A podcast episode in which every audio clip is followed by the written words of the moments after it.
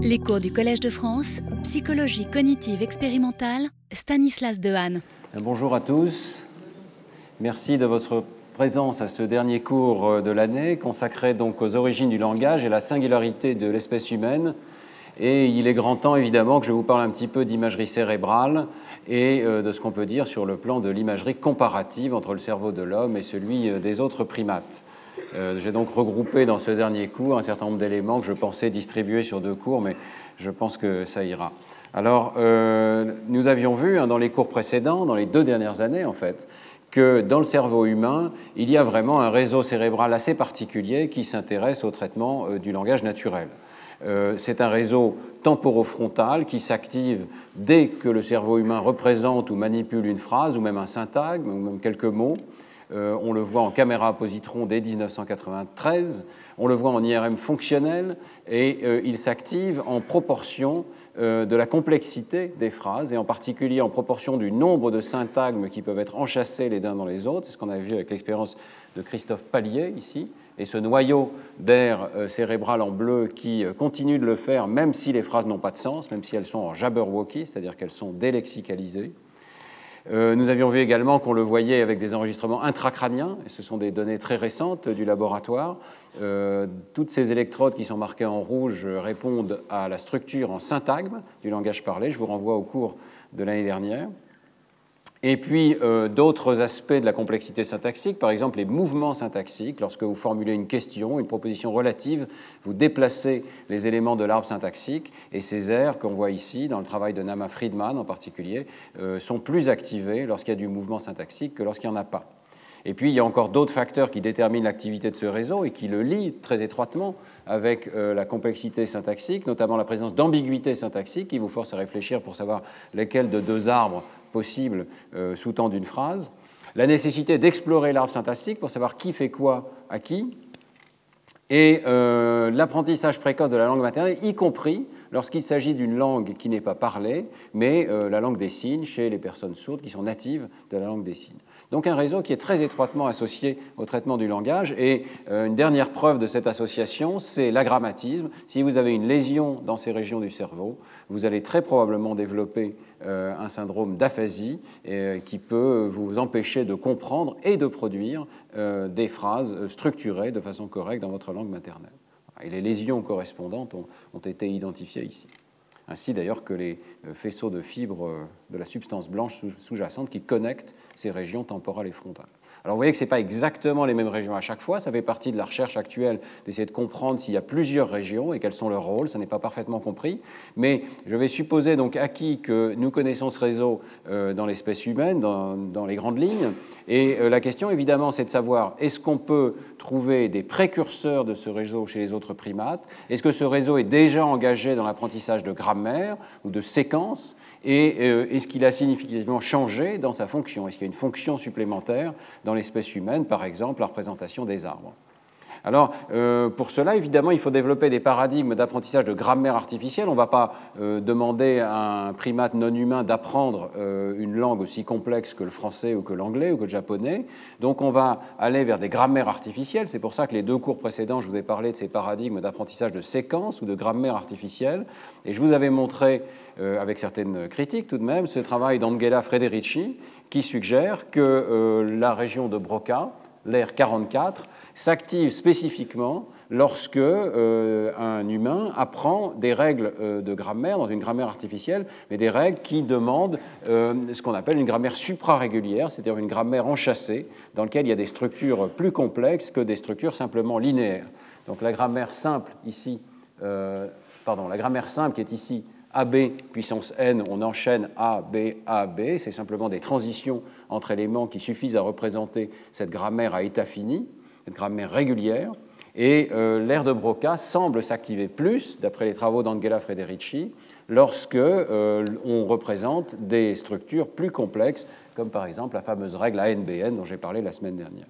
Alors Angela Frederici s'est fait euh, la championne de cette hypothèse, donc il y a quelque chose de spécial dans la région de Broca, que cette région représente effectivement des structures enchâssées les unes dans les autres. Je ne vais pas passer en revue tout son travail, d'ailleurs la semaine dernière je vous ai parlé d'un certain nombre de difficultés quand même avec ce travail. Hein. Mais euh, je voudrais mentionner au moins un article supplémentaire de ce groupe, qui est ce travail de Makuuchi, parce que je trouve qu'il pose une bonne question. Euh, la question, c'est est-ce qu'on ne peut pas rendre compte de ces résultats sur la complexité des arbres syntaxiques simplement sur la base de la mémoire de travail? C'est vrai que si vous devez reconnaître qu'une phrase, qu'une séquence appartient au langage AB puissance n, vous avez moins de travail à faire, vous avez moins d'informations à retenir à travers le temps que si vous devez reconnaître une grammaire de type ANBN. Pourquoi? Bah, Parce que pour connaître une grammaire de type ANBN, il faut en quelque sorte au minimum compter ou empiler les A de gauche, A, A, A, et ensuite voir qu'il y a le même nombre de B à droite, B, B, B. Donc il faut retenir l'information à travers le temps, alors que pour AB puissance n, il faut juste vérifier car un A succède à un B, un B succède à un A. C'est la seule chose locale, en quelque sorte, que vous avez à vérifier. Donc euh, ces grammaires diffèrent aussi sur le plan de la localité de l'information. Et euh, donc Makuuchi avec Angela Frederici euh, vont tester de facteurs en essayant de contraster distance temporelle en mémoire de travail avec euh, l'enchassement, la, présence d'enchassement, et le faire cette fois-ci dans des phrases de la langue naturelle. Donc c'est un travail qui est réalisé en allemand ici. Je vous laisse regarder les stimuli. on essaye d'avoir des stimuli qui ont à la fois de la hiérarchie et des dépendances à longue distance. Ça donne donc des phrases enchâssées les unes dans les autres, comme on le voit avec ce petit arbre ici qui est symbolisé. Euh, donc euh, vous avez Maria die Hans der Guthauser liebte, Johann geküsst hatte. donc si vous comprenez l'allemand, vous voyez qu'il y a un enchâssement, d'enchâssement, d'enchâssement. Euh, alors on peut diminuer la quantité d'enchâssement et raccourcir la distance. Vous voyez ici il n'y a plus que deux enchâssements, une distance plus courte. Et les auteurs vont comparer ça avec une situation dans laquelle il n'y a qu'un seul enchâssement, et ce qu'ils appellent linéaire, à mon avis de façon quand même assez inappropriée ici, mais enfin, ils essayent de diminuer le nombre d'enchâssements tout en gardant cette variation entre grande distance et petite distance, voyez, suivant les phrases. Alors, euh, les résultats semblent euh, relativement clairs. Il y a une double dissociation entre certaines régions du cerveau qui montrent un effet de la distance, c'est-à-dire donc de la quantité de mémoire qu'il faut conserver à travers le temps, et d'autres régions, et toujours cette région 44 ici, qu'on voit en orange, sont sensibles plutôt à la structure des stimuli. la différence est subtile, je vous laisse en juger ici, puisque vous avez les patrons d'activité. Donc on voit bien que euh, la région 44, ici en orange, euh, ne change pas d'activité dans les conditions C et D alors qu'il y a un changement de distance, et par contre augmente son activité en fonction de la présence de structures hiérarchiques. Et euh, par contre, ici, c'est peut-être un petit peu moins convaincant, mais vous avez cette région frontale inférieure dans le sillon, ici, donc euh, au-dessus, un dorsal à l'air de Broca. Et cette région-là a l'air plus sensible à la distance, à la mesure où vous voyez, elle présente une différence entre C et D, elle présente aussi une différence entre A et B. Donc elle a un effet principal de la distance entre les stimuli. Ces résultats euh, sont relativement compatibles avec ceux que je vous avais présentés les autres années, et notamment euh, les résultats d'Ev Fedorenko, qui avait montré une dissociation entre la région de Broca à proprement parler, qui s'active dès qu'il y a un traitement du langage, et les régions plus dorsales, donc effectivement, plus dorsales dans le cortex préfrontal, euh, qui s'activent en fonction de l'effort cognitif dans toutes sortes de tâches, y compris la tâche de Stroop ou des tâches de calcul, par exemple. Et on avait vu l'an dernier qu'effectivement, le calcul mathématique a tendance à activer plutôt ces régions dorsales. Donc il y aurait inversement une spécialisation de la région de Broca pour les arbres. Vous voyez, donc il y a une thèse dans la littérature qui est assez claire et personnellement je trouve assez plausible, qui est que dans la région frontale inférieure gauche, il y a une capacité particulière dans l'espèce humaine à représenter les arbres syntaxiques. Cela dit, ça pose un débat quand même, parce qu'avec les fameuses grammaires artificielles et l'apprentissage de séquences, un certain nombre euh, d'auteurs ont trouvé qu'il n'était pas nécessaire de présenter des arbres au sujet, et que l'apprentissage de grammaire, même relativement simple, on va le voir tout au long de la journée aujourd'hui, tout au long de cet exposé plutôt, eh bien, euh, suffisent à activer ces réseaux cérébraux. Et donc, euh, dans la littérature, vous allez trouver ces travaux de Carl Magnus Peterson avec Peter Hagort, qui, eux, défendent l'idée qu'on n'a pas besoin de structures extrêmement complexes pour activer cette région. Ils utilisent des grammaires à état fini, comme celle-ci, dont je vous avais présenté cette différence hein, entre grammaire régulière et suprarégulière. Ici, on a juste un automate à état fini qui génère des séquences de lettres en fonction des transitions qui sont faites entre ces états. C'est le niveau le plus bas de la hiérarchie de Chomsky que je vous ai présenté la semaine dernière. Et euh, le cerveau euh, présente des activations lorsque euh, on détecte par exemple les violations de cette grammaire. Donc la tâche ici qui est utilisée par Carl Magnus Peterson, c'est le sujet voit des chaînes de lettres une après l'autre qui suivent cette grammaire, ou bien des chaînes dans lesquelles deux lettres ont été inversées, ce qui viole la grammaire. Et les sujets doivent détecter si la chaîne viole ou ne viole pas la grammaire. Vous voyez que lors des violations, spécifiquement, donc c'est euh, non grammatical supérieur à grammatical ici, vous avez une activation lors de la violation de la règle qui euh, concerne tout à fait euh, nettement la région frontale inférieure gauche, la région de Broca, et de manière très étendue. Il y a peut-être aussi cette région plus dorsale ici, mais il y a clairement des activations dans la partie triangulaire de la région de Broca et dans la partie operculaire. Et voilà la conclusion de ces auteurs. Hein. Nous défendons l'idée que la région frontale inférieure gauche est un processeur générique de séquences qui unifie les informations issues de différentes sources de façon incrémentale et récursive, mais indépendamment de la nécessité d'effectuer un mouvement syntaxique ou de représenter des structures hiérarchiques enchâssées. Alors il y a une petite ambiguïté dans cette phrase parce qu'ils utilisent quand même le terme incrémental et récursive. Mais je pense que ce qu'ils veulent dire par là, c'est que cette région accumule de l'information elle accumule de l'information sur le fait qu'une règle soit grammaticale ou pas. Mais ça ne veut pas dire qu'elle représente nécessairement des structures récursives, et pour ces auteurs, c'est très clair, hein, il n'y a pas besoin de représenter des structures hiérarchiques enchâssées dans cette région. Alors comment réconcilier ces deux points de vue? Euh, D'autant que euh, nous avons des données qui vont vraiment jusqu'à un extrême particulier. Euh, l'an dernier au séminaire, j'avais invité Madame, Madame Chait, Maria Chait, qui nous avait présenté des travaux selon lesquels il suffit de répéter une séquence, même si elle n'a aucune structure, pour activer la région frontale inférieure gauche. Donc vous vous souvenez peut-être de ce travail dans le séminaire. Elle présente des chaînes de sons, voyez ici la, séquence temporelle, et euh, elles peuvent être complètement aléatoires. Et à un moment donné, il y a une transition et ça se met à se répéter. Je pense que vous voyez que ça se répète ici. Mais à l'intérieur de la répétition, complètement aléatoire. Donc essentiellement, la seule structure qu'il y a détectée ici, c'est une répétition. Eh bien, euh, cette répétition suffit euh, à la fois en magnétoencéphalographie et en IRM fonctionnel à activer euh, la région frontale inférieure gauche. Est-ce que c'est exactement les mêmes régions à chaque fois? C'est toujours un peu difficile à dire. Ici, en IRM fonctionnel, vous avez une activation assez interne qui est plutôt en dessous de la région de Broca. Mais tout de même, c'est frappant de voir que ces régions donc, frontales dans leur ensemble, dans leur partie plus inférieure ici, eh bien, dès que le cerveau est capable de détecter qu'il y a une répétition, euh, immédiatement, on voit une augmentation du signal MEG dans ces régions, alors que la seule structure, c'est la répétition ici. Donc, euh, ce, qui était frappant aussi dans les données de Maria Chait, c'était le fait que le cerveau est quasiment optimal. Il détecte la répétition avec la vitesse la plus rapide possible. Donc ici, évidemment, dans le euh, tout début, c'est une des expériences, il y en a plusieurs, hein, dans lesquelles elle commence tout de suite à répéter la séquence, ou bien au contraire, ça reste aléatoire. Donc évidemment, la première est aléatoire, il ne peut pas y avoir de différence. Dès la première répétition, donc la deuxième présentation ici, ça commence à diverger et au bout d'un cycle complet, on a une divergence complète. Donc le cerveau ici a l'air d'avoir une capacité de traitement des séquences et des séquences répétées, de détection de répétition à l'intérieur de l'aléatoire, qui euh, suffit à activer la région frontale inférieure.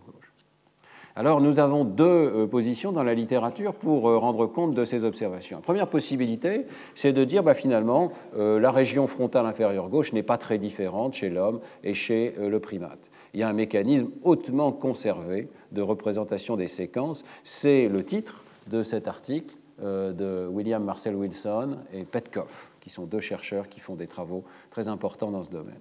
Euh, ils ont effectué euh, toute une série d'expériences avec effectivement des grammaires artificielles. Euh, donc vous avez ici la grammaire artificielle qu'ils utilisent dans la grande majorité de leurs travaux. C'est une grammaire à état fini dans laquelle vous avez des transitions entre ces petits nombres d'états ici. Et à chaque état va correspondre l'émission d'une syllabe particulière. Donc vous avez ces différentes syllabes. Et ils entraînent des singes, ils exposent des singes à cette grammaire, ils exposent également des hommes à cette grammaire, ils font toute une série de travaux à la fois comportementaux, d'imagerie cérébrale en IRM et aussi d'enregistrement intracrânien, et euh, ils défendent l'idée que le mécanisme est extraordinairement similaire chez l'homme et chez le singe. Donc il n'y a pas lieu pour eux de postuler des différences importantes. Euh, alors sur le plan comportemental, par exemple, on peut euh, regarder avec des méthodes simplement d'observation. Hein. Est-ce que le singe se tourne ou regarde plus longtemps lorsqu'il y a des violations des séquences? C'était la méthode qu'avait déjà utilisée Mark Hauser, par exemple.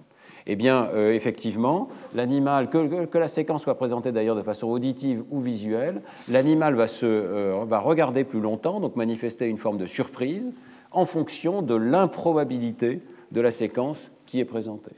Donc euh, la, transition, la, probabilité de transition qui est présentée sur l'axe des X ici prédit le temps de regard. Et euh, ce qui est frappant, c'est qu'on n'a pas besoin d'autre chose que ces probabilités de transition locales. Dans ces structures, dans ces séquences, ici, dans cette grammaire, il y a quand même des régularités d'ordre légèrement supérieur. Vous voyez, ils insistent par exemple sur le fait qu'on peut apprendre des choses comme s'il y a un A, alors il y aura toujours un C qu'on est obligé de passer par C. Il peut y avoir quelque chose entre les deux, mais s'il y a un A, il y aura toujours un C. Il y aura toujours un F aussi d'ailleurs. Il y a des, points de passage obligés comme ça, et donc vous allez nécessairement avoir des structures qui ne sont pas forcément immédiatement successives, mais qui peuvent être séparées par un élément.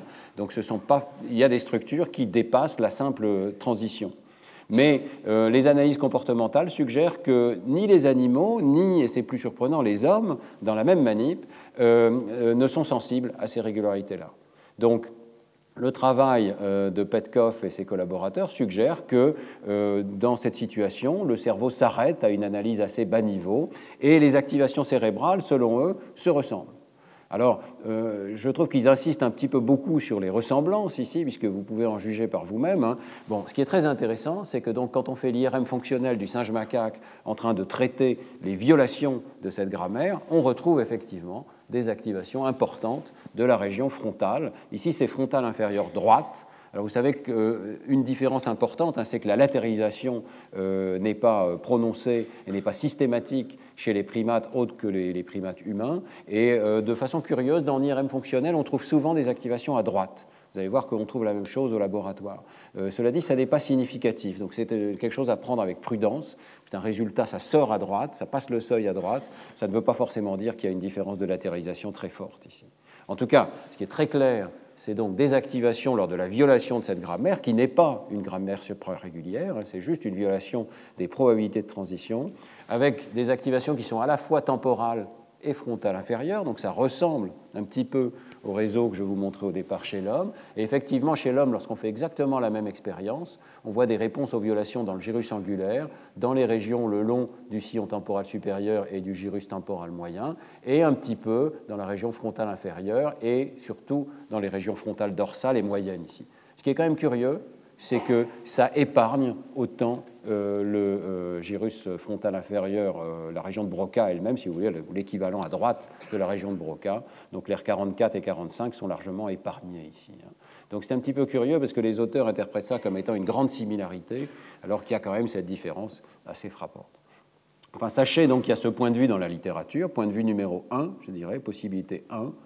En fait, il y a une conservation massive euh, du traitement des séquences entre le singe et l'homme. On ne voit pas dans ces travaux de Chris Petkoff de différence tellement euh, importante selon lui. Euh, je passe sur des travaux importants, mais je n'ai pas le temps de tout expliquer aujourd'hui, notamment d'électrophysiologie, qui suggèrent là encore des parallèles. Par exemple, une réponse, ce qu'on appelle la mismatch négativité, dont je vais parler un instant, il la retrouve dans ce paradigme. Elle n'a pas l'air très différente entre le singe et l'homme. Alors c'est la première possibilité.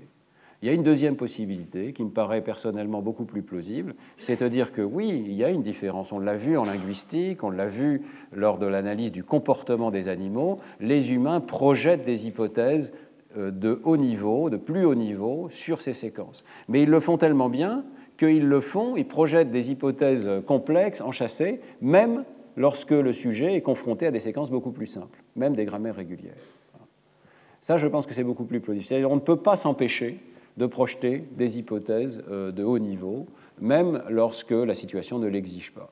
C'était déjà le point de vue de George Miller, qui avait fait des expériences il y a plus de 30 ans. Euh, il avait le projet, projet Grammarama, euh, et il trouvait effectivement que les sujets ont tendance à projeter des hypothèses plus complexes que nécessaire. Et c'est retrouvé dans un article très intéressant de Matthew Bodvinik et ses collaborateurs. Matthew Bodvinik était venu aussi au séminaire l'an dernier. Et, il regarde euh, une grammaire à état fini mais avec une particularité intéressante. Vous voyez qu'elle est représentée ici, vous avez tous les états euh, dans lesquels euh, la séquence peut passer, et on les a coloriés pour vous et regroupés pour vous dans l'espace pour vous montrer qu'en fait, il y a trois groupes de cinq ici.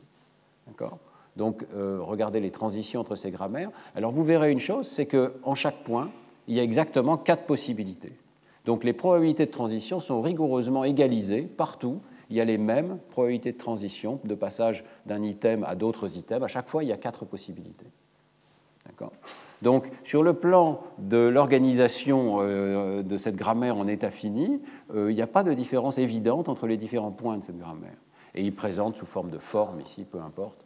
Donc, ils vont présenter une séquence de formes compatible avec euh, cette succession d'états. Mais vous voyez immédiatement que si on les organise dans l'espace, il y a une structure. le système va avoir tendance à rester dans cet état-là, et puis soudainement à changer et à passer euh, dans une autre partie de l'espace des états. Et la question, c'est est-ce que les sujets reconnaissent ça ou bien ils se contentent, euh, ce qui est suffisant pour faire la tâche, hein, ils se contentent des transitions entre états finis. Eh bien, euh, premier résultat comportemental, si on demande au sujet de cliquer quand ils perçoivent qu'il y a un changement important de la séquence, ils le font aux frontières des groupes, des trois groupes. Donc comportementalement, ils ont, au bout de 35 minutes d'exposition à ce genre de séquence, détecté qu'il y avait des groupes. Donc ils ont imposé une structure de groupe euh, là où ça n'était pas nécessaire. Et puis, alors, imagerie cérébrale et deux résultats extrêmement intéressants.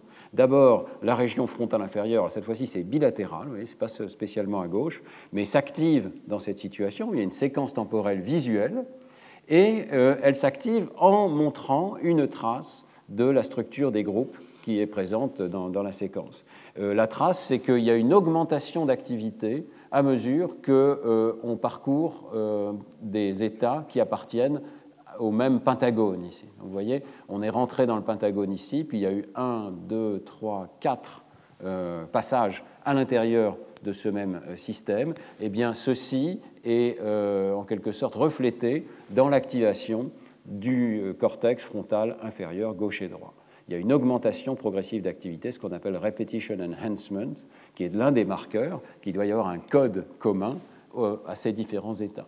Et ce qui est surtout le plus intéressant, c'est une analyse qu'on appelle une analyse de similarité représentationnelle, qui, montre directement que si on analyse les patrons d'activité, la configuration d'activité dans ces différentes régions, ici et notamment la région frontale inférieure gauche, ils ont cherché à travers tout le cerveau, et c'est là que se situent euh, ces similarités, voyez que la, similarité reflète l'organisation de la séquence. Tout à fait extraordinaire. Ça veut dire qu'au départ, une séquence avec des formes qui sont strictement aléatoires, hein, au bout de 35 minutes d'exposition, bah, le cerveau a alloué un code à chacun de ces états, de manière à ce que les codes soient plus similaires pour des états qui appartiennent au même groupe, ici au même cluster, que pour des états qui n'appartiennent pas au même cluster.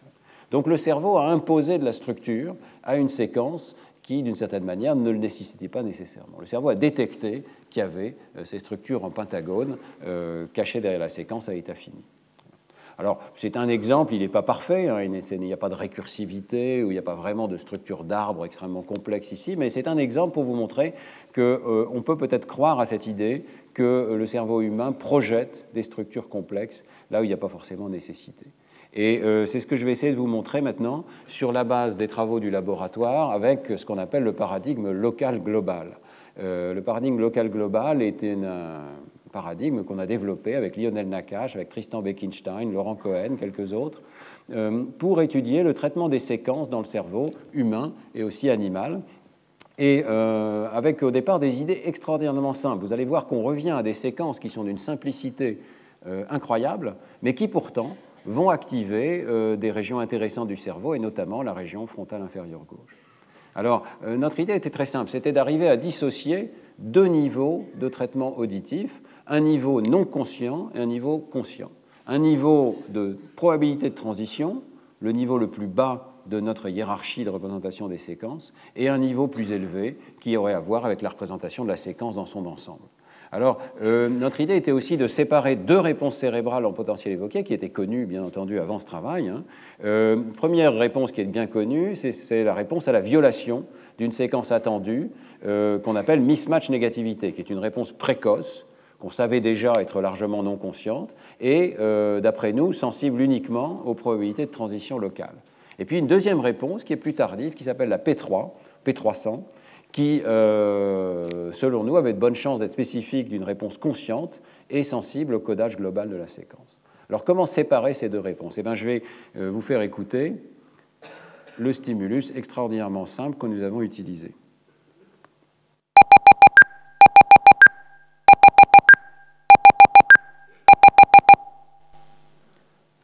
Venez sous mes yeux de générer une MMN et une P300. C'est dommage que vous n'étiez pas tous équipés de casques de G, comme ça on aurait pu faire ça en temps réel. Hein. Alors qu'est-ce qui s'est passé? Euh, C'était un peu fort, excusez-moi pour euh, le niveau sonore, mais voilà ce que vous avez entendu. Vous avez entendu quatre sons identiques et le dernier son était différent. Et la première fois que vous entendez ça, votre cerveau génère à la fois une onde MMN et une onde P300. Pourquoi? Parce qu'il y a une nouveauté locale, vous avez un son qui, il y a des sons qui se répètent, puis d'un seul coup, il y en a un qui est inattendu, qui est différent des autres. Donc ça, ça génère la MMN. Et comme l'ensemble est inattendu, vous avez l'onde P300 également. Ensuite, on vous habitue à cette idée. Donc on vous fait répéter plusieurs fois cette séquence que vous avez entendue. Et à ce moment-là, à la fin, et euh, ce qu'on montre expérimentalement, c'est que vous continuez d'avoir la MMN, mais vous n'avez plus la P300. Et euh, vous n'avez plus de surprise non plus. Vous êtes habitué à la totalité de la séquence. Hein. Donc consciemment, vous n'avez pas de surprise. Par contre, c'est une preuve, évidemment, que la mismatch négativité est un système relativement stupide, puisque même si vous, consciemment, vous savez très bien ce que vous allez entendre, bah, le cerveau continue d'être surpris par l'arrivée de ce dernier son, ici surpris à un bas niveau, mais plus surpris à un haut niveau. Alors ensuite, je vous présente une séquence parfaitement banale de cinq sons, mais là, vous êtes surpris. Vous êtes surpris euh, parce que la surprise, c'est qu'il n'y a pas de surprise. J'espère que vous me suivez toujours. Donc il y a deux niveaux de surprise ici, et là, la surprise attendue, le dernier son devrait être différent, elle a disparu, et là vous êtes à nouveau surpris, et ce qu'on peut montrer, donc c'est vous allez générer une onde P3 uniquement. Donc c'est une manière de montrer une double dissociation. On peut séparer ces deux composants qui d'habitude sont associés. Dans les paradigmes qu'on appelle de hotball, où il y a juste un son inattendu à un moment, les deux sont associés. Mais dans ce paradigme de local global, on peut les dissocier. Alors voilà le paradigme complet. Euh, avant de vous faire écouter ça, je vais peut-être euh, baisser un tout petit peu le son pour ne pas vous assourdir complètement. Voilà, ça va peut-être être mieux.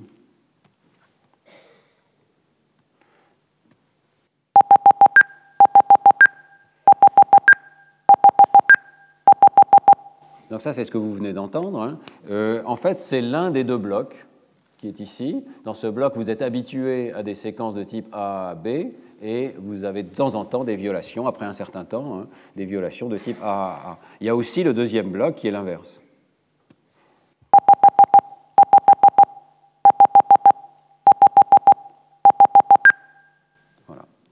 Donc, en, ayant ces deux types de blocs, on a ce qu'on appelle un paradigme 2 x 2, c'est-à-dire qu'il y a deux facteurs qui sont croisés. Il y a la nouveauté locale et il y a la nouveauté globale. La nouveauté locale, c'est est-ce que le dernier son est différent des autres? Donc, ce sont ces deux conditions-là. Et la nouveauté globale, c'est la violation de la règle générale. Donc, ces deux conditions-là, ici, euh, sont nouvelles du point de vue de la nouveauté globale. Donc, vous voyez qu'on a euh, les deux facteurs complètement croisés. On peut avoir ni l'un ni l'autre lorsqu'on est dans cette condition-ci. On peut avoir uniquement la nouveauté locale lorsqu'on est dans cette condition-ci. On peut avoir uniquement la nouveauté globale lorsqu'on est dans cette condition-ci. Et on peut avoir les deux lorsqu'on est dans cette condition-ci. Donc c'est un paradigme simple, efficace. Alors, euh, les résultats dès le travail de 2009 de Tristan Bekenstein sont extrêmement clairs. Quelle que soit la modalité d'imagerie, il y a une grande différence entre les réseaux qui répondent à, la nouveauté locale et à la nouveauté globale. L'effet local se traduit donc par cette négativité précoce, après un peu plus de 100 millisecondes après la présentation du son déviant, ce qu'on appelle la mismatch négativité, c'est suivi aussi de positivité un peu plus tardive. Hein. Euh, donc ça c'est en EEG, c'est la topographie de la surface de la tête avec le nez vers le haut ici, donc vous avez la topographie de cette mismatch negativity. Lorsqu'on fait la manip en IRM, on voit très bien une activation bilatérale du cortex temporal, euh, donc euh, une réponse qui est largement dominée par le cortex auditif. Et si on fait des enregistrements intracrâniens, par exemple dans cette électrode-là, vous voyez extrêmement clairement ce qui se passe. Vous avez le premier son, les trois sons suivants, habituation de la réponse, avec une diminution des réponses, et récupération massive de cette réponse lorsque vous avez un son déviant ici. Donc voilà la trace en intracrânien euh, de euh, cette réponse de mismatch, donc de détection d'une violation locale. Et c'est quelque chose qui reste largement confiné aux régions temporales. Il peut y avoir un petit peu d'activité frontale, mais on va voir qu'elle est un petit peu plus tardive aussi. Donc la réponse immédiate, c'est celle du cortex temporal, c'est une réponse en quelque sorte modulaire.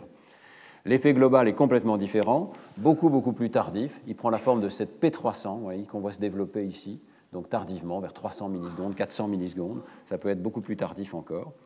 Euh, la réponse en IRM fonctionnel est extrêmement distribuée à beaucoup de régions du cerveau, et notamment la région frontale inférieure euh, gauche et droite, ici, également le cortex pariétal, le cortex singulaire antérieur, l'aire motrice supplémentaire. Vous voyez, toute une série de régions euh, vont répondre. Euh, donc le caractère global de la réponse, ce n'est pas seulement le fait que la séquence dans sa globalité a été prise en compte, mais aussi qu'il y a une réponse extrêmement distribuée de tout un tas de régions cérébrales très différentes les unes des autres.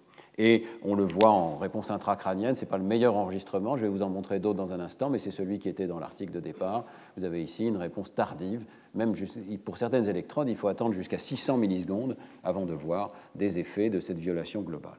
Donc le cerveau prend du temps pour se rendre compte consciemment qu'il y a une violation. Alors pourquoi je dis consciemment? Eh bien parce que euh, nous avons beaucoup de preuves euh, que euh, la première réponse est non consciente, tandis que la deuxième est consciente. Euh, nous avons systématiquement contrasté au fil des années beaucoup de conditions qui ont fait varier la conscience des sujets et euh, la réponse euh, de mismatch négativité va être préservée. Par exemple, si on distrait le sujet de sorte qu'il ne fait plus du tout attention aux stimuli auditifs, on va conserver la réponse de mismatch négativité, mais on va perdre la réponse de P300. Lorsque le sujet s'endort, lorsqu'on le place en anesthésie ou lorsqu'on teste des sujets dans le coma, eh bien, euh, la réponse de mismatch peut être préservée. Elle est parfois réduite, mais elle est très souvent préservée. Alors que la P300 disparaît immédiatement. Il y a aussi ce caractère tout ou rien qui est extrêmement intéressant. Et là, je vous renvoie au cours sur la conscience. Hein. Euh, la conscience se comporte comme un phénomène tout ou rien. Et donc, par exemple, lorsqu'un sujet est en train de s'endormir alors qu'il est exposé à ces sons, eh bien, le moment de l'endormissement coïncide avec la disparition pratiquement instantanée de cette réponse de type P300.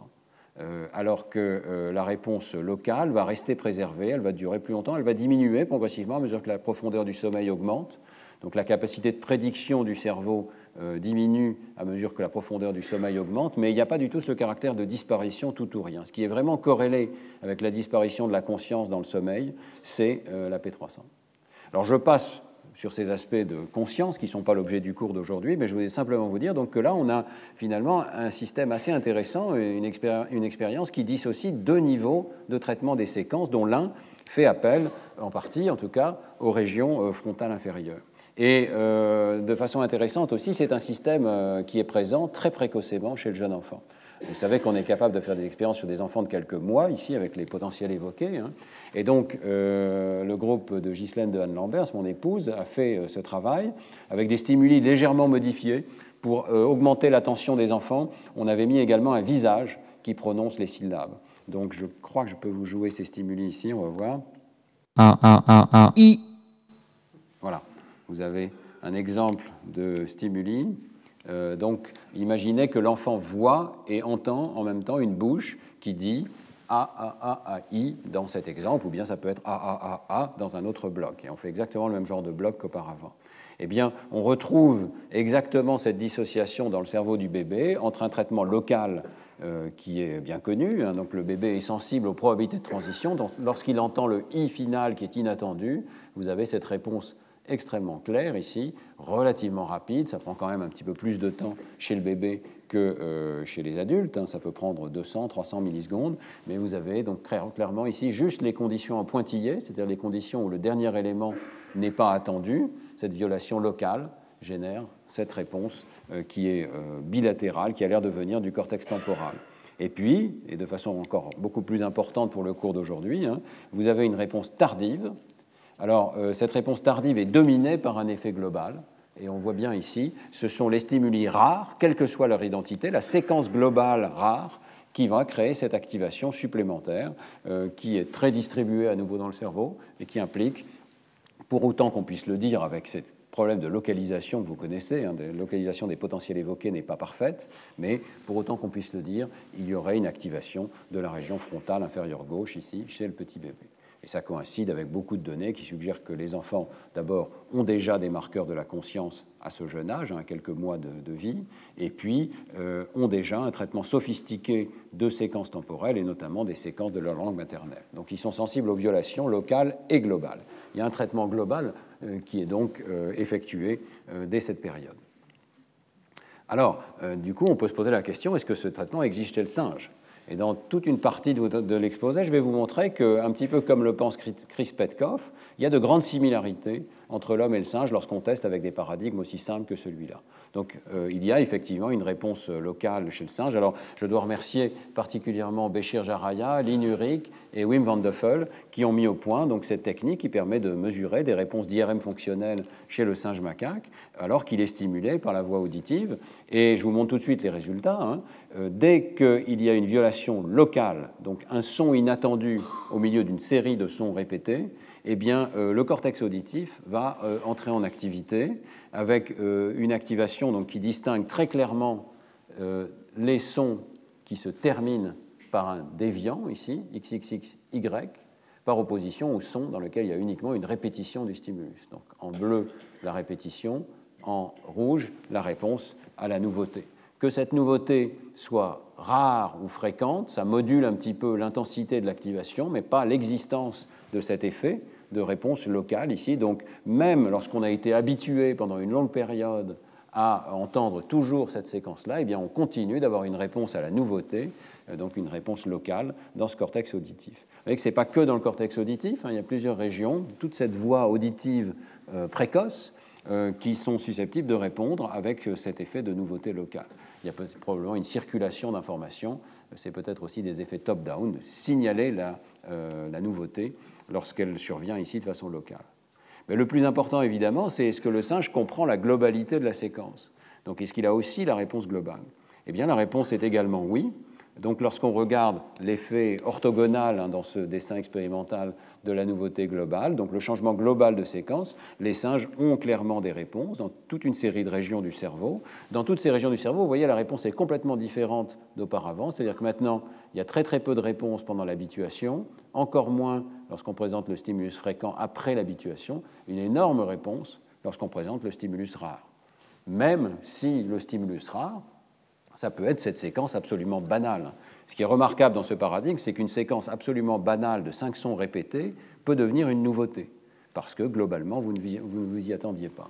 Eh bien, le singe a cette chose-là. Il a une mémoire du fait que le contexte dans un bloc donné, c'était le stimulus qui se terminait par un son différent, et il est surpris lorsqu'il entend le stimulus qui se termine par un son identique à ce moment-là.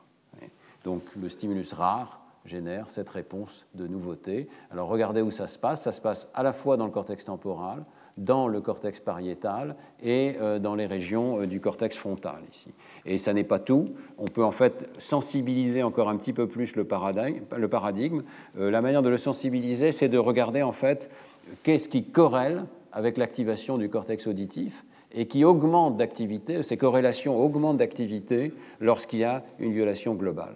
Donc euh, il est tout à fait possible hein, euh, que le singe ne soit pas toujours autant attentif aux stimuli. On sait que c'est une réponse qui dépend de l'attention.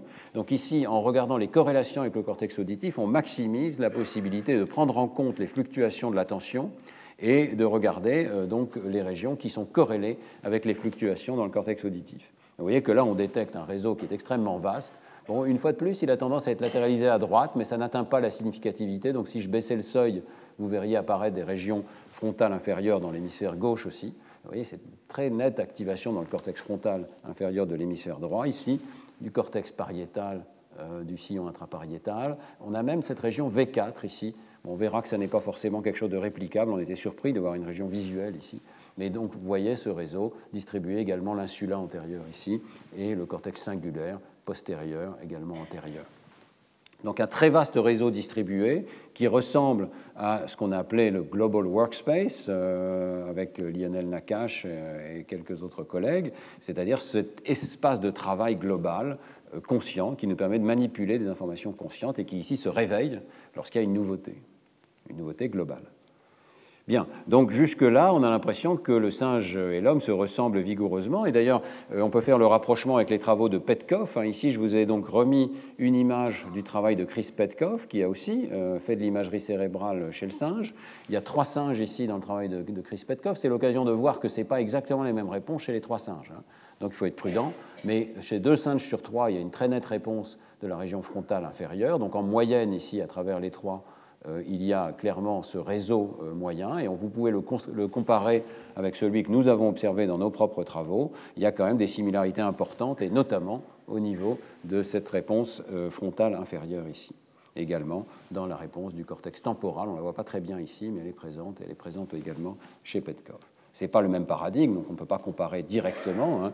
Je vais vous montrer dans un instant que l'activation pariétale est probablement liée à un traitement du nombre de stimuli, donc ça n'était pas présent dans les manips de Petkoff où il n'y avait pas nécessité de prendre en compte le nombre de stimuli. Donc euh, il n'y a pas de raison que ces résultats soient rigoureusement identiques, mais c'est sympathique de voir qu'effectivement on a une convergence de résultats. Ce type de paradigme suffit à activer le cortex frontal chez le singe. Alors, euh, l'IRM évidemment ne suffit pas à regarder en grand détail ce qui se passe. Et nous disposons maintenant d'enregistrements intracrâniens qui nous permettent d'aller plus loin. Chez, vous savez, chez des patients épileptiques qui sont équipés d'électrodes pour des raisons euh, de diagnostic hein, et euh, qui acceptent de collaborer avec euh, nos expériences. Et donc, Imen El Karoui a réalisé sa thèse au laboratoire avec Lionel Nakache sur le traitement donc intracrânien de ce paradigme local global.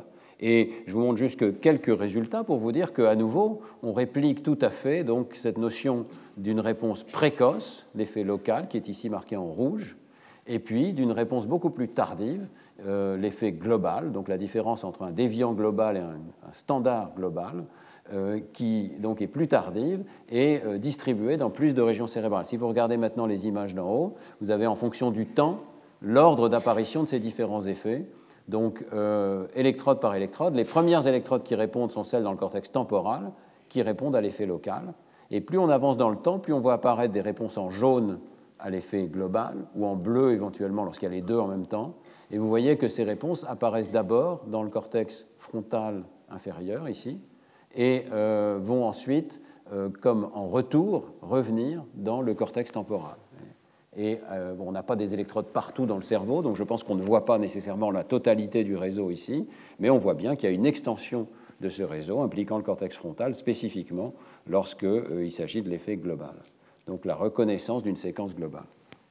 Euh, ce qui est intéressant dans le, travail intracrânien, c'est qu'on peut aussi aller voir les réponses dans le domaine temps-fréquence. Alors, excusez-moi pour ce côté un petit peu plus technique, mais euh, ceux qui euh, connaissent le sujet verront de quoi je parle. On analyse les données en fonction du temps, mais aussi dans le domaine des différentes fréquences de réponse. Donc, vous avez ici les fréquences qui peuvent aller jusqu'à un peu plus de, 100 Hz, ici 180 Hz, 200 Hz, et vous voyez très nettement ces réponses qu'on appelle dans la bande gamma, le gamma haut, c'est-à-dire au-delà de 60 Hz ici, vous avez clairement des réponses qui marquent les différents sons. 1, 2, 3, 4. Et si le cinquième est différent, déviant local, vous avez une très forte réponse gamma ici. Donc, euh, de plus en plus, on se rend compte que la réponse gamma reflète euh, une information montante dans le système qui atteint différents circuits et qui reflète la nouveauté. Lorsqu'il y a nouveauté, lorsqu'il y a violation d'une prédiction, euh, prédiction fondée sur les items précédents, et eh bien, il y a une très belle réponse gamma ici. Donc si on soustrait les déviants locaux et les standards locaux, on obtient cet effet local avec une très très forte réponse gamma au départ. Et vous voyez que pour l'effet global, eh bien, c'est assez différent. Il peut y avoir une réponse gamma, mais elle est plus tardive. Et surtout, il y a une diminution des réponses dans une bande de fréquence beaucoup plus basse qu'on appelle la bande bêta. Euh, bande bêta, c'est entre 13 et 30 Hz. Ici, on est plutôt dans le bêta inférieur et même dans la bande alpha également. Et donc des très très basses fréquences. Alors on ne sait pas très bien à quoi attribuer ces différences de réponse, mais vous voyez que la réponse est, vraiment radicalement différente. Ce n'est pas du tout le même type de circuit qui répond aux transitions locales et puis à la globalité de la séquence. Et euh, sans rentrer plus dans le détail, euh, disons qu'il y a une série d'expériences de Pascal Fries en particulier, un groupe à Francfort, euh, qui montre que euh, les fréquences gamma porteraient plutôt les signaux montants, alors que les fréquences bêta porteraient plutôt les signaux descendants, c'est-à-dire les prédictions issu d'un modèle de niveau supérieur et qui s'applique aux entrées.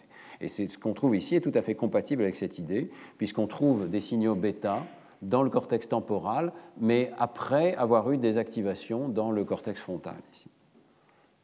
Alors, est-ce que c'est la même chose chez le singe macaque? Bien, La raison pour laquelle je vous montre ceci un petit peu en détail chez l'homme, c'est que oui, euh, on a des observations similaires chez le singe macaque et les parallèles sont assez frappants. Ici, il s'agit des travaux de Zenas Chao avec Naotaka Fujii, que je remercie à nouveau de m'avoir autorisé à présenter, parce que ces travaux ne sont pas encore publiés, ils sont soumis à publication.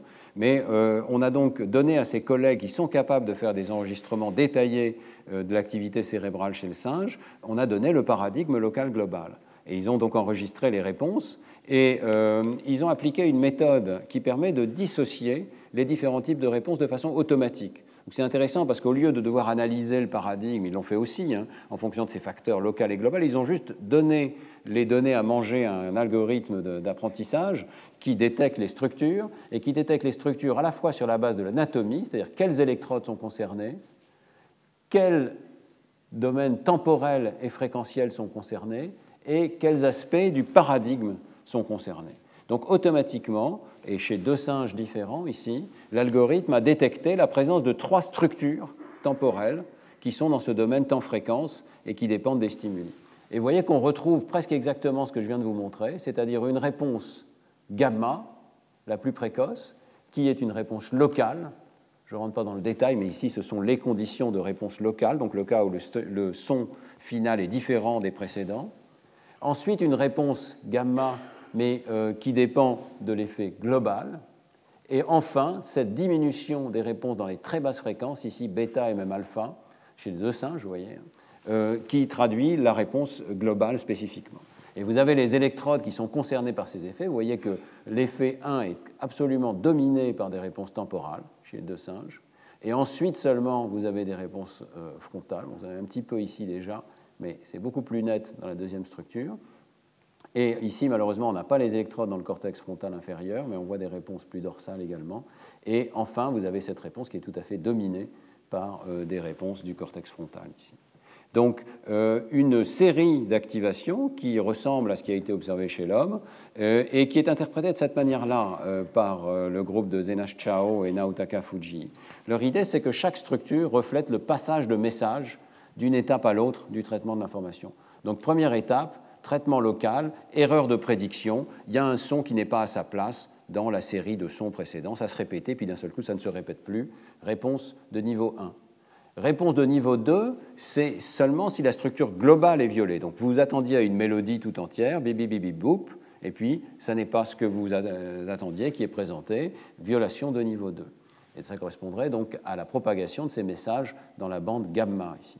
Et puis, en retour, création d'un modèle dans le cortex préfrontal de la totalité de la séquence et redescente des signaux dans la bande alpha et bêta, signaux prédictifs qui vont permettre de euh, créer une attente pour l'essai suivant. À quoi on s'attend pour l'essai suivant? Alors, euh, il y a beaucoup de données dans le travail de Zenash Chao qui soutiennent ce modèle. Je vous en note juste une, c'est qu'on peut regarder les fluctuations de l'intensité de ces effets ici, donc à quel point ils varient d'un essai à l'autre. Et plus la structure 3 est grande à un essai donné, plus les structures 1 et 2 vont être intenses à l'essai suivant. Donc il y a une corrélation d'essai en essai qui suggère que si le singe a détecté à ce niveau dans le cortex frontal euh, un changement, eh bien ça va se propager dans les attentes euh, des essais suivants. Donc c'est tout à fait compatible avec ce modèle d'une redescente d'informations liées à un modèle global de la séquence dans la tête euh, du singe. Et vous voyez que le parallélisme entre le singe et l'homme ici est quand même assez remarquable, hein, puisque toutes ces réponses, on a pu les observer euh, chez l'homme également. Et puis, euh, le groupe de Zenash Chao et collaborateurs vont encore un petit peu plus loin puisqu'ils euh, testent directement cette idée d'une causalité descendante, c'est-à-dire que les aires frontales parlent aux aires temporales pour leur envoyer des informations sur un modèle de la séquence, et ils le testent avec une méthode qui s'appelle la causalité de Granger, c'est une méthode d'analyse des signaux qui permet de tester si les signaux d'une région anticipent sur ce qui va se passer dans une autre région, donc prédisent de façon anticipée ce qui va se passer ailleurs.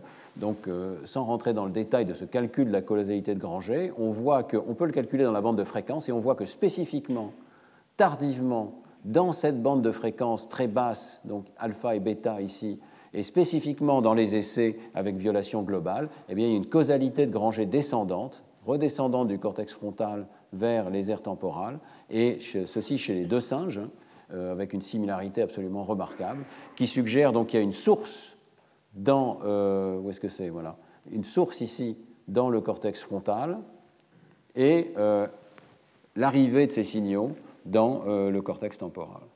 Alors, la seule déception, si l'on peut dire, c'est que les régions du cortex frontal sont des régions du cortex frontal plutôt dorsales ici, ce qui n'est pas complètement compatible avec ce qu'on avait vu en IRM, on avait des activations plutôt du cortex frontal inférieur ici. Je pense qu'il y a un problème d'échantillonnage parce que l'un de ces singes n'a pas d'électrode bien placée dans le cortex frontal inférieur et l'autre, vous voyez, a quand même, euh, on a l'impression, euh, des réponses assez claires à ce sujet. Donc il faudrait sans doute poursuivre le travail en ciblant spécifiquement le cortex frontal inférieur pour aller voir si les réponses sont bien là. Hein.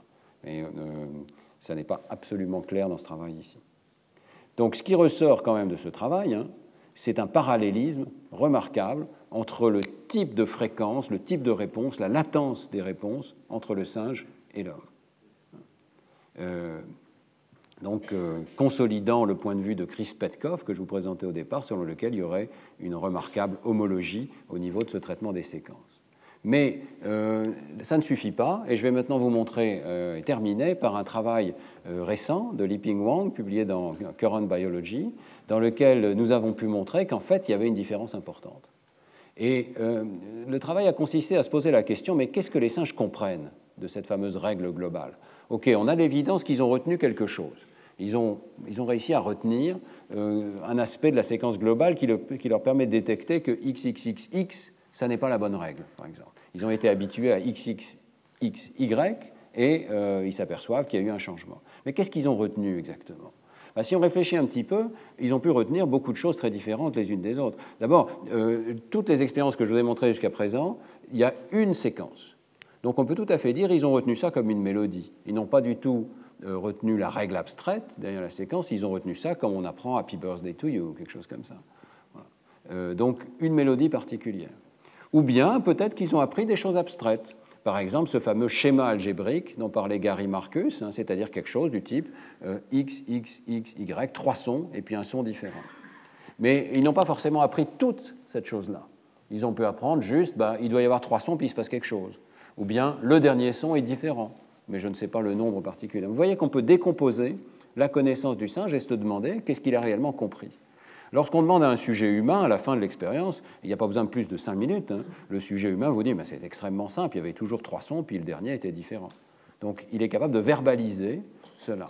Mais chez le singe, évidemment, on n'a pas cette information et donc on doit avoir des moyens indirects pour savoir ce qu'il a compris.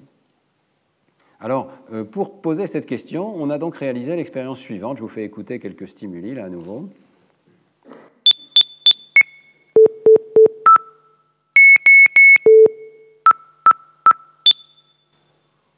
Alors vous avez compris, je pense, la règle, surtout qu'on vient de l'expliquer euh, in extenso. Hein. Donc là, vous aviez toujours trois sons identiques et puis un dernier son différent. Mais la différence, c'est qu'on euh, changeait en permanence les fréquences, vous l'avez remarqué, certaines très aiguës, excusez-moi, euh, et puis on a changé également le tempo. Vous avez vu que le rythme de présentation de ces sons n'est pas du tout le même d'un moment à l'autre. Donc je passe sur les détails, mais on s'est arrangé pour que ces paramètres soient suffisamment variables pour que la seule chose qui compte, c'est la règle abstraite trois sons, et puis le dernier doit être différent. Et bien sûr, on a un autre bloc où ces quatre sons identiques, et à ce moment-là, la violation s'inverse. Alors maintenant, on peut présenter des euh, violations, entre guillemets, euh, qui vont permettre de tester ce que le singe a compris.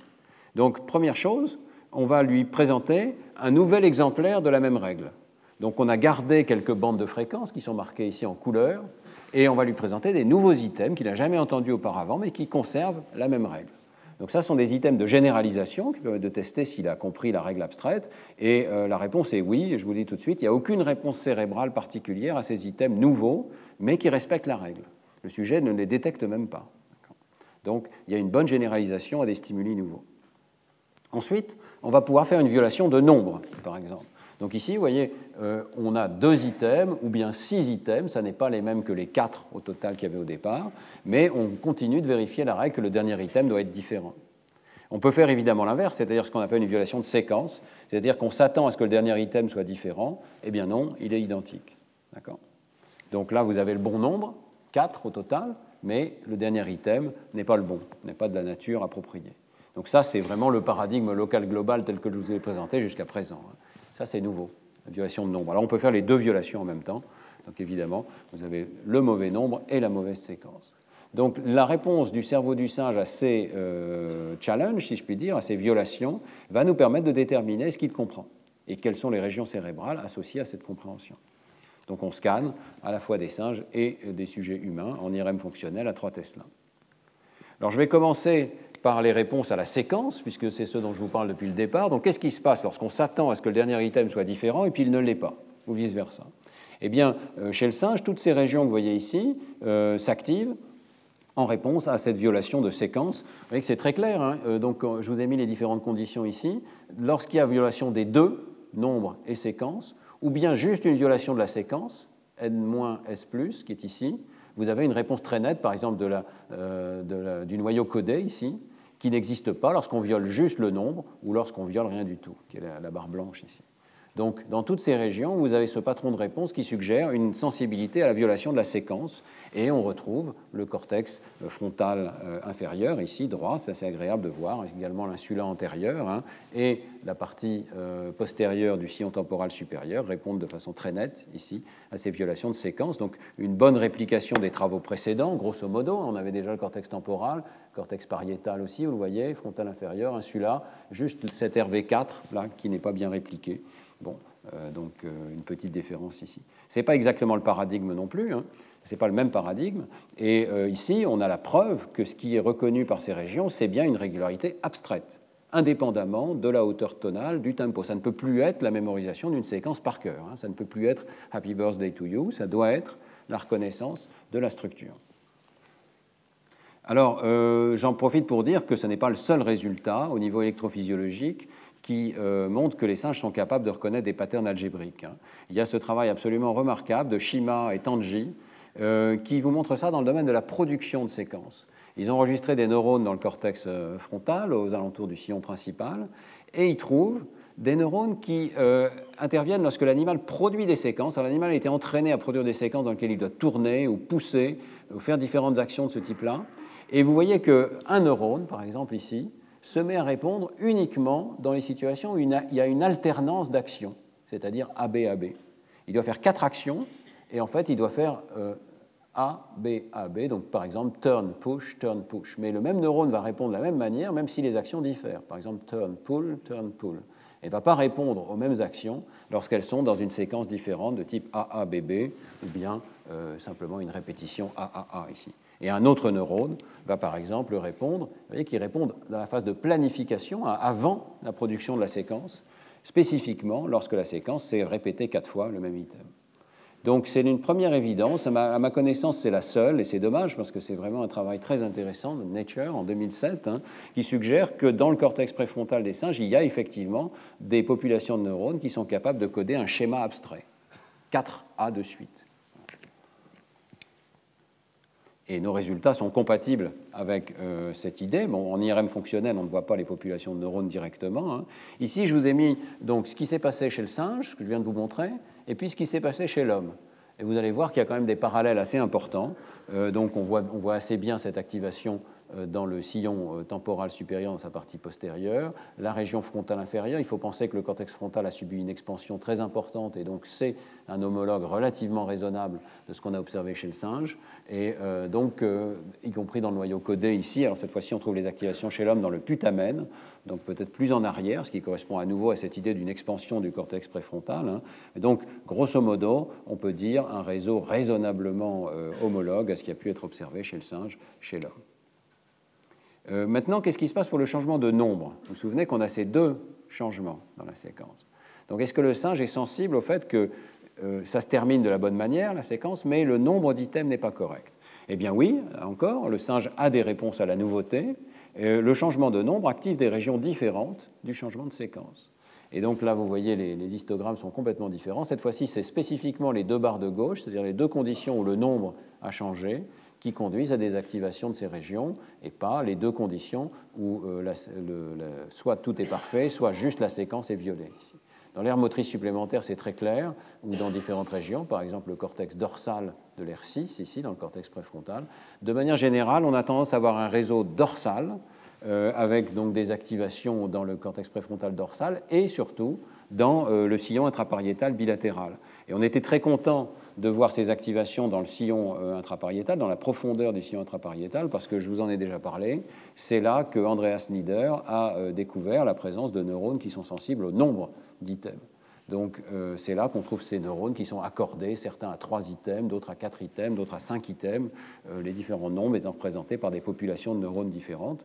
Donc indirectement, nous avons le sentiment de retrouver la même réponse ici dans le domaine temporel. Hein. Le fait que la séquence ait 4, 2 ou 6 items est détecté par cette région du cortex pariétal. Et là encore, le parallèle avec l'espèce humaine est réel, hein, euh, mais n'est pas parfait non plus. Mais il y a de très nettes activations dans la région pariétale que je vais remontrer ici. On les voit euh, difficilement ici parce que c'est dans le sillon, hein, mais vous les voyez un petit peu. Et puis euh, des activations dorsales dans le cortex frontal et Ici, je vous ai mis le fait que chez l'homme, évidemment, on peut faire passer ce paradigme local-global, mais on peut aussi, bien sûr, faire passer des tâches plus complexes de type arithmétique. Et il y a un recouvrement des réponses au nombre et à l'arithmétique dans ces régions du sillon intrapariétal, ici, dans quelques-unes de ces régions en tout cas. Donc euh, on a l'impression, une fois de plus, que chez l'homme, les réponses au nombre euh, existent même pour des paradigmes extrêmement élémentaires qui sont partagés avec ce qu'on peut faire chez le singe, donc par exemple quatre sons. Mais chez l'homme, bien sûr, ça va se développer dans un système explicite de représentation du nombre et qui nous permet de faire de l'arithmétique formelle. Mais c'est euh, au départ, en tout cas, le même circuit. Donc à nouveau, hein, une grande homologie entre singe et homme. il y a quand même une différence, et j'espère qu'elle vous frappe nettement ici, je n'en ai pas parlé pour l'instant, de très intense activation frontale inférieure, droite, et également gauche ici, qui euh, ne se trouve pas chez le singe dans ce paradigme. Et ça, c'est complètement différent. Et je peux le montrer d'une autre manière ici. Euh, je vais peut-être passer sur cette diapositive qui vous dit simplement, donc, enfin, c'est une manière de, rapporter les choses. Euh, chez le singe, il y a l'air d'avoir une dissociation quasiment complète entre deux voies de traitement de l'information. Deux voies qui sont bien décrites dans la littérature. Je vous ai mis un diagramme ici de Beasley et Cohen. Une voie ventrale et une voie dorsale. Dans notre cas, une voie ventrale qui traite les séquences, une voie dorsale qui traite le nombre. Mais euh, chez l'homme, euh, les choses sont différentes dans la mesure où il y a une intersection de ces deux voies. Et c'est ce que je vous ai porté sur ce diagramme ici. Donc, vous avez les réponses à la violation de nombre, les réponses à la violation de la séquence, en rouge et en vert respectivement. Et vous voyez que chez le singe, elles sont bien dissociées, bien différentes les unes des autres. Vous avez ce cortex pariétal pour la réponse au nombre, ce cortex frontal inférieur très net pour la réponse à la séquence. Eh bien chez l'homme, il y a une énorme intersection. Et c'est ce qu'on voit en jaune ici. Vous n'avez pas de jaune pratiquement dans l'image du singe, vous avez beaucoup de jaune dans l'image de l'homme. Hein. Vous avez donc assez nettement ces activations dans euh, la région temporale, bilatérale ici, et puis dans le cortex frontal inférieur, gauche et droit, de façon absolument bilatérale. Et la première fois que j'ai vu cette image, j'étais frappé. Euh, parce que ça ressemble beaucoup à ce que je vous ai montré au départ, hein, euh, c'est-à-dire euh, des régions qui s'intéressent au traitement du langage, et avec ce noyau de régions qui ont toujours une composante dans le cortex temporal et une composante plus importante dans la région frontale inférieure. À gauche pour le langage parlé, mais je vous avais aussi présenté l'an dernier des données sur la musique, et là encore, très clairement, des activations similaires dans l'hémisphère droit pour le traitement musical. Donc, euh, on s'est immédiatement posé la question hein, est-ce qu'il n'y a pas un réseau particulier à l'espèce humaine, avec une composante temporale et une composante frontale inférieure, euh, qu'on ne voit pas chez le singe ici? Plusieurs remarques. D'abord, cette intersection se trouve dans la région Brodmann 44. Ici, c'est l'image que je vous ai présentée tout à l'heure du travail de Makuuchi. On voit bien cette activation dans l'air 44 qui est en vert ici. Et euh, voilà la même diapositive chez nous. Notre activation se trouve bien confinée dans la région 44. Euh, alors, on peut aussi se poser la question est-ce que c'est vraiment les mêmes voxels qui répondent au langage et qui répondent à cette intersection des effets de nombre et de séquences? Et donc, euh, ici, comme ce sont des sujets humains, on a aussi fait un localizer pour le traitement du langage, écrit et parlé. Et on a regardé sujet par sujet dans chacune de ces régions d'intérêt ici que vous voyez, quels sont les voxels qui répondent au langage et est-ce qu'ils répondent au nombre et à la séquence dans ce paradigme non linguistique extraordinairement simple, bip bip bip boop Eh bien, vous voyez que oui. Par exemple, dans l'R44 ici, vous avez une très nette réponse à la fois au changement de nombre, au changement de séquence ou aux deux. Vous avez deux effets. Et euh, c'est pareil dans euh, la région euh, temporale postérieure, et c'est pareil dans le cortex orbitaire, et c'est presque pareil, mais ce n'est pas significatif ici pour l'une des conditions, dans la partie triangulaire de la région de Broca. Donc toutes ces régions sont des aires du langage, mais elles s'activent dans le paradigme local global, dans cette version un petit peu plus abstraite du paradigme. Et alors, vous allez me dire, bon, bah, on a trouvé un effet chez l'homme, mais pas chez le singe. Bon, ce n'est pas forcément significatif. Je vous ai déjà expliqué, on peut franchir le seuil dans une condition et pas dans l'autre. Alors comment est-ce qu'on fait pour dire qu'il y a une vraie différence significative entre le cerveau du singe et le cerveau de l'homme? Eh bien, euh, ce qu'on peut faire ici, c'est regarder la similarité des activations. C'est une analyse qu'on appelle donc de similarité représentationnelle. On va regarder quels sont les voxels qui s'activent pour le changement de nombre, quels sont les voxels qui s'activent pour le changement de séquence, et est-ce qu'ils sont les mêmes ou pas?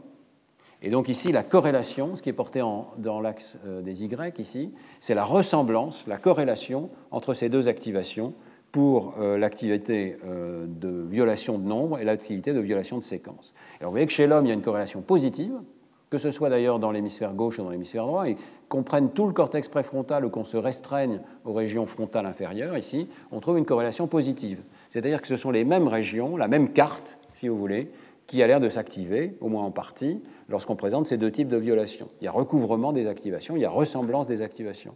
Et chez le singe, eh bien, il y a plutôt une anti-corrélation, c'est-à-dire que si un voxel contribue à l'un, il contribue moins à l'autre, et vice-versa. Donc ça veut dire plutôt dissociation des circuits chez le singe et intégration des informations chez l'homme. Et c'est là que je trouve que les choses deviennent extrêmement intéressantes. C'est un effet significatif. Il y a une différence significative entre ces deux espèces ici. Et euh, on peut donc arriver à une hypothèse relativement simple, c'est qu'il euh, n'y a aucun doute dans cette expérience que les singes sont sensibles à des aspects abstraits de la séquence. Ce n'est pas l'abstraction qui leur monte, ils ont des éléments d'abstraction, ils ont des traits, comme le nombre par exemple, qui leur permettent de suivre ce qui se passe dans une séquence. Elle contient quatre sons, et puis soudainement, elle n'en contient plus que deux. Ou bien des éléments aussi abstraits que le dernier élément est différent dans la séquence. Donc j'ai déjà dit, hein, la notion ordinale, l'idée le dernier, par exemple, c'est quelque chose qui est accessible à un singe, à un primate non humain. Et alors, quelle est la différence? Eh bien, c'est peut-être la capacité d'intégrer tout ça dans une vraie formule algébrique. C'est-à-dire que euh, chez l'homme, nous avons la formule complète. Nous savons que la séquence complète peut être décrite par trois sons et ensuite un autre. Et cette intégration des informations n'a pas l'air de se produire. En tout cas, il n'y a pas une région dans le cerveau du singe qui est capable de répondre à ces deux types d'informations de façon intégrée. Bien sûr, on peut représenter ce type de formule sous forme d'un petit arbre. Ici, si vous deviez le représenter en mathématiques, vous, feriez peut-être 3x plus 1y. Dans le domaine du langage, on ferait une petite phrase du type trois sons puis encore un autre son. Hein.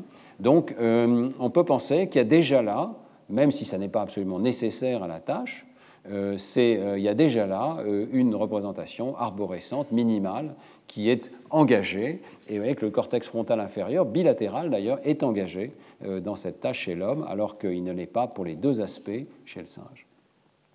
Donc, vous voyez que ce sont des données très récentes. Il y a un aspect spéculatif, évidemment, dans cette interprétation qui est très clair, mais le résultat est quand même net. Hein. Il y a une intégration d'informations dans le cortex frontal chez l'homme que l'on ne trouve pas de façon évidente chez le singe. Alors je vais juste conclure en disant donc qu'il n'y a aucun doute qu'il euh, y a beaucoup d'éléments anatomiques également qui suggèrent que les régions frontales, et en particulier l'aire de Broca, sont différents chez l'homme par rapport aux autres espèces de primates. Ici, euh, vous avez un travail d'anatomie comparé fondé sur l'IRM, fondé sur donc l'analyse du plissement et de la surface du cortex, et les couleurs représentent la quantité d'augmentation de la surface chez l'homme par rapport au singe macaque. Ça va jusqu'à 32 fois, vous voyez, d'augmentation de surface dans ces régions du cortex frontal en général, et en particulier plutôt dans les régions inférieures ici, euh, ou moyennes, et également dans cette région du cortex temporal. Donc très forte différence euh, de surface. Euh, vous avez également des analyses spécifiques aux régions 44 et 45 de Brodmann sur la base de l'histologie, donc une vraie analyse de l'organisation fine cellulaire de ces circuits. C'est le travail de Schenker avec Sherwood. Et il trouve que même par rapport aux chimpanzés, hein, les R44 et 45 sont 6,6 fois ou 6 fois plus grandes chez l'homme que chez le chimpanzé. Donc euh, même par rapport à nos cousins les plus proches. La taille du cerveau n'est pas si différente que ça, elle n'est seulement que de 3,5 fois plus grande, et l'air visuel seulement 1,8 fois plus grande. Donc vous voyez que les différences ne sont pas forcément radicales euh, pour toutes les aires, mais quelque chose de particulier à ces régions du cortex frontal. Et euh, un article plus récent de Sherwood, ah, je suis désolé, il n'y a pas la date là, mais je crois que c'est 2015 ou 2016, euh, un article tout récent, vous analyse ça plus spécifiquement à travers toute une série d'espèces de primates ici. et il suggère qu'il y a vraiment quelque chose à la fois dans la durée, dans l'évolution des grands singes et l'hominisation, mais aussi quelque chose de spécifique aux régions frontales, uniquement chez l'homme. Comment est-ce qu'ils font? Eh bien, ils font des régressions voyez, qui essayent de prendre en compte d'une part la taille, par exemple, d'une région de référence, par exemple le cortex visuel primaire, et d'autre part la taille du cortex préfrontal.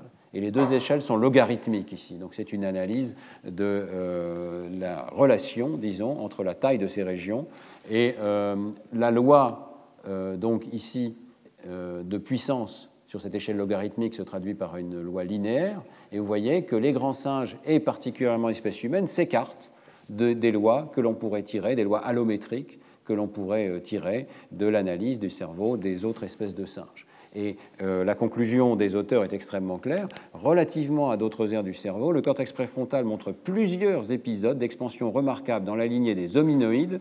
Je vous ai remis les hominoïdes ici, donc humains, chimpanzés, gorilles, mais aussi orang-outans et gibbons. Hein. C'est l'ensemble de cette branche qui est ici. Donc il y a plusieurs épisodes d'expansion remarquable du cortex préfrontal. Il y a vraiment une tendance de longue durée à l'expansion du cortex préfrontal dans la lignée des hominoïdes, des humains et des chimpanzés, et enfin des humains seuls.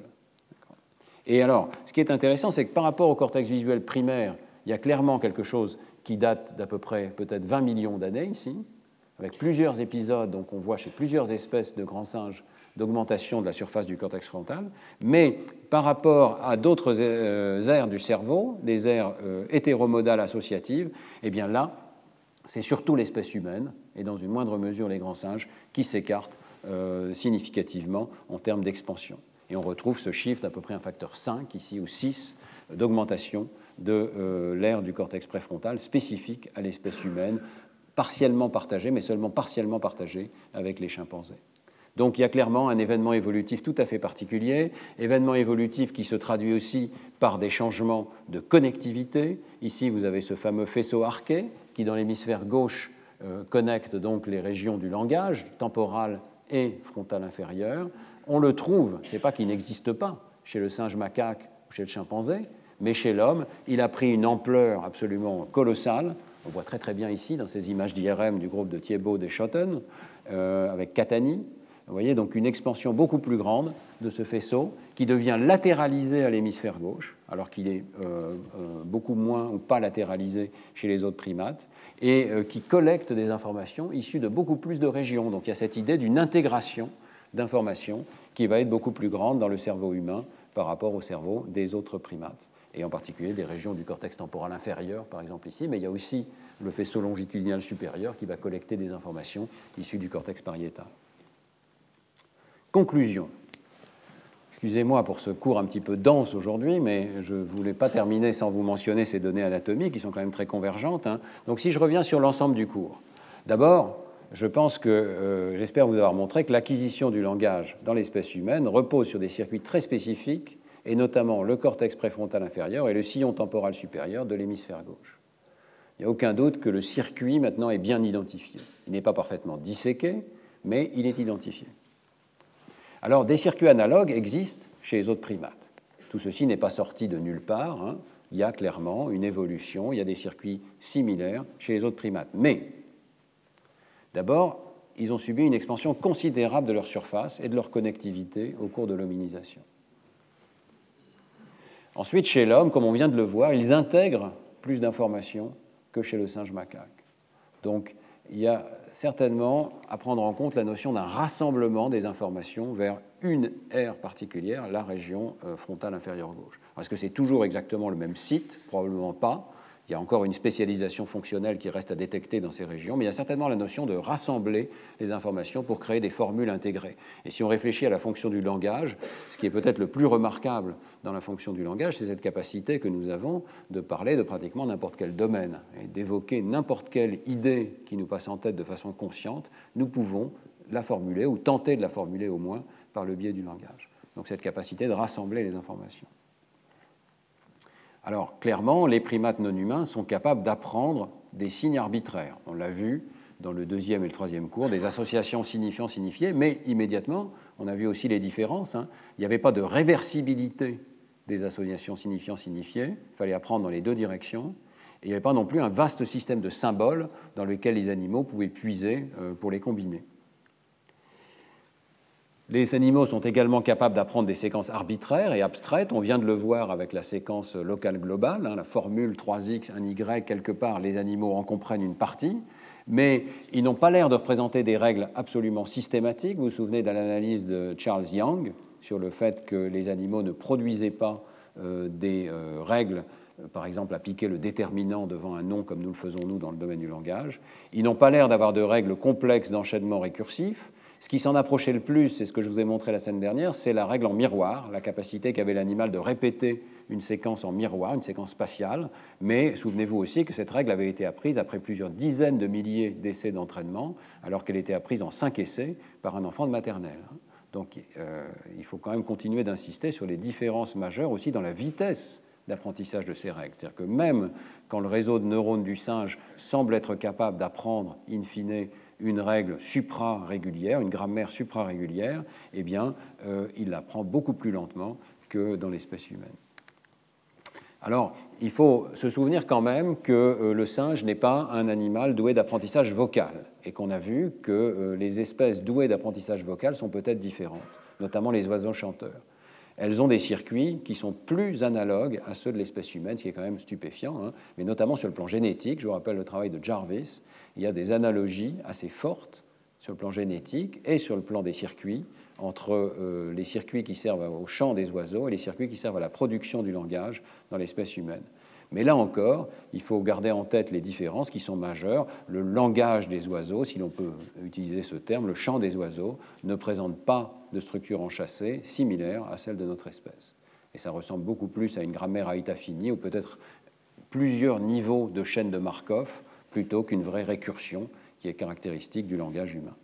Donc j'en viens à ma conclusion. Hein. J'ai parlé de singularité de l'espèce humaine. Je crois que nous sommes effectivement singuliers dans ce domaine de plusieurs manières. Et la recherche maintenant doit se consacrer à essayer de comprendre pourquoi, c'est-à-dire en quoi la microcircuiterie neuronale est différente. Parce que les circuits sont identifiés, ils sont clairement plus grands dans l'espèce humaine. Ils ont clairement des propriétés fonctionnelles que l'on voit indirectement être différentes en IRM fonctionnel, le travail que je viens de vous présenter. Mais ça ne suffit pas pour dire en quoi l'information est codée de façon différente. Il doit y avoir un code neural qui n'est pas le même dans notre espèce que dans d'autres espèces de primates. Euh, peut-être minimalement différent, mais cette différence minimale devient une différence maximale en termes de compétences comportementales et d'apprentissage du langage. Voilà où nous en sommes actuellement. Euh, c'est la conclusion de trois années de cours et je vous remercie de votre attention.